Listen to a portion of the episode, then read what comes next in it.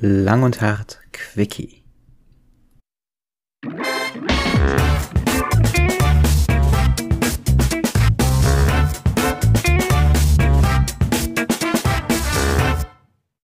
Hallihallo und herzlich willkommen zu einer neuen Ausgabe von Lang und Hart Quickie.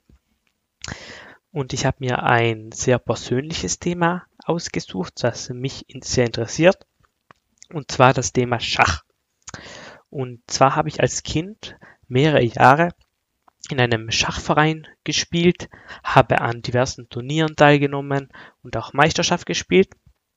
Aber mit der Zeit hat man das aufgegeben, man ist älter geworden, man hat andere Prioritäten gesetzt. Und durch die Quarantäne ging es, glaube ich, nicht nur mir so, sondern auch vielen anderen, habe ich wieder das Schachspielen für mich entdeckt. Was es eben als Kind noch nicht gab, waren diese ganzen Online-Schachplattformen, was das Schachspielen für einen ganz einfach macht.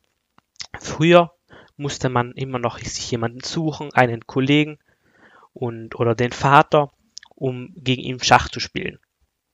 Oft hat man direkt einen Rivalen gefunden, auf Augenhöhe, mit dem man sich messen konnte, aber oft war es auch schwierig, denn wenn man niemanden in seiner Klasse hatte, entweder war jemand viel zu schlecht oder viel zu gut, dann hat es natürlich für beide Parteien keinen Spaß gemacht und man hat es vielleicht schnell aufgegeben.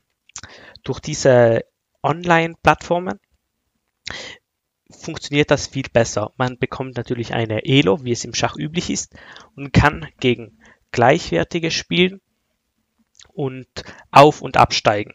Natürlich am besten aufsteigen.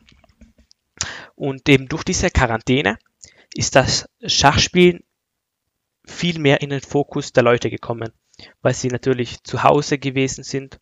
Sie hatten viel mehr Zeit und es war, es ist ein einfaches Hobby, was man in der Quarantäne oder auch zu Hause nachgehen kann.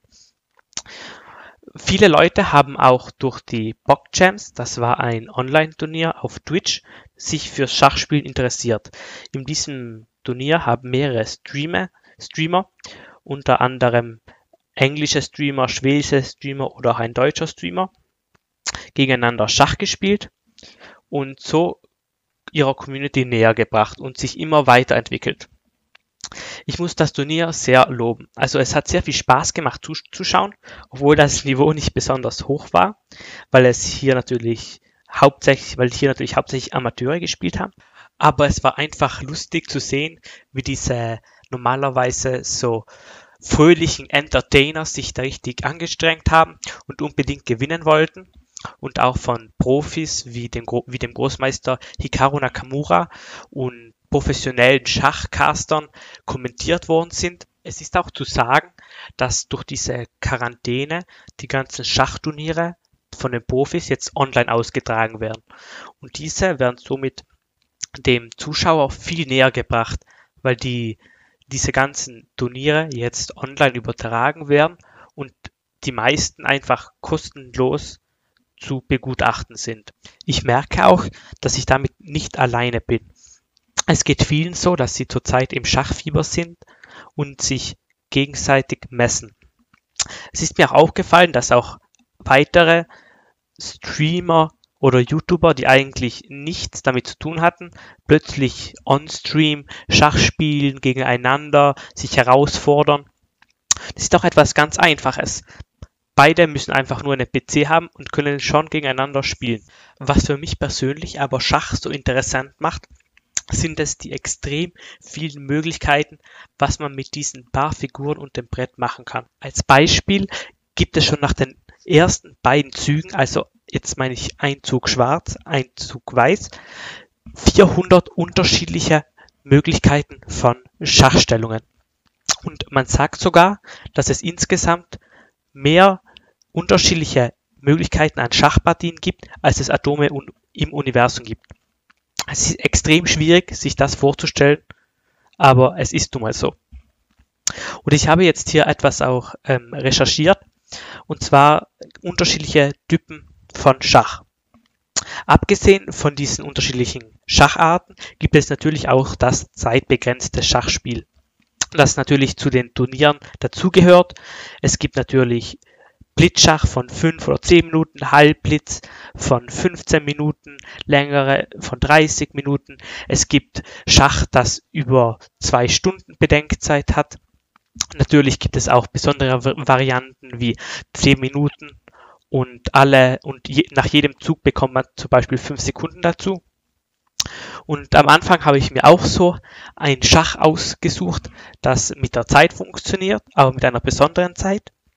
Und zwar das Briefschach. Dabei wird, wird Schach über Brief gespielt. Das bedeutet, jeder hat zu Hause sein Schachbrett und kann die Position aufstellen und per Brief schickt man sich gegenseitig die Züge und natürlich hat man da extrem lange Zeit zu überlegen und auch zu antworten.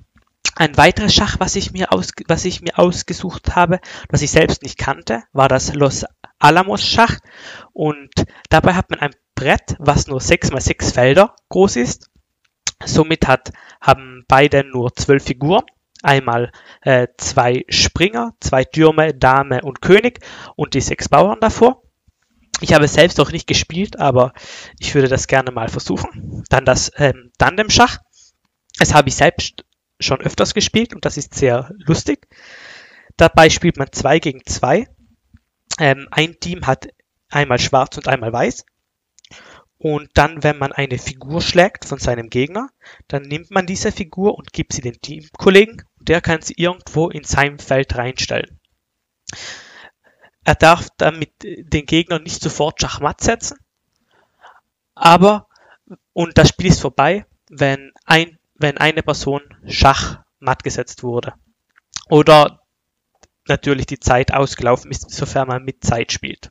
Was in diesem äh, Modus von Vorteil wäre, denn sonst, wenn man hinten ist, kann man einfach, also wenn man vorne ist in diesem Fall, kann man einfach ähm, langsam spielen und den ähm, Teampartner gewinnen lassen.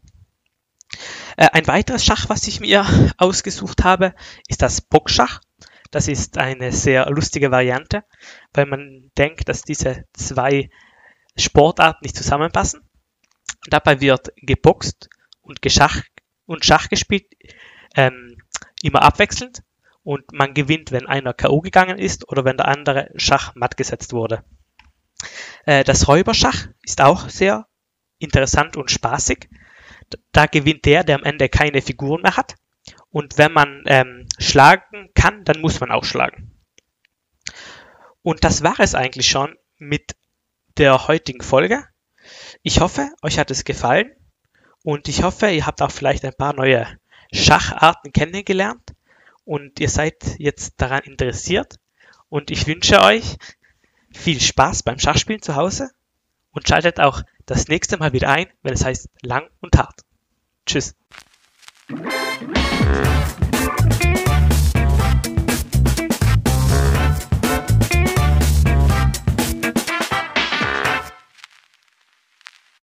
Lang und hart, Quickie.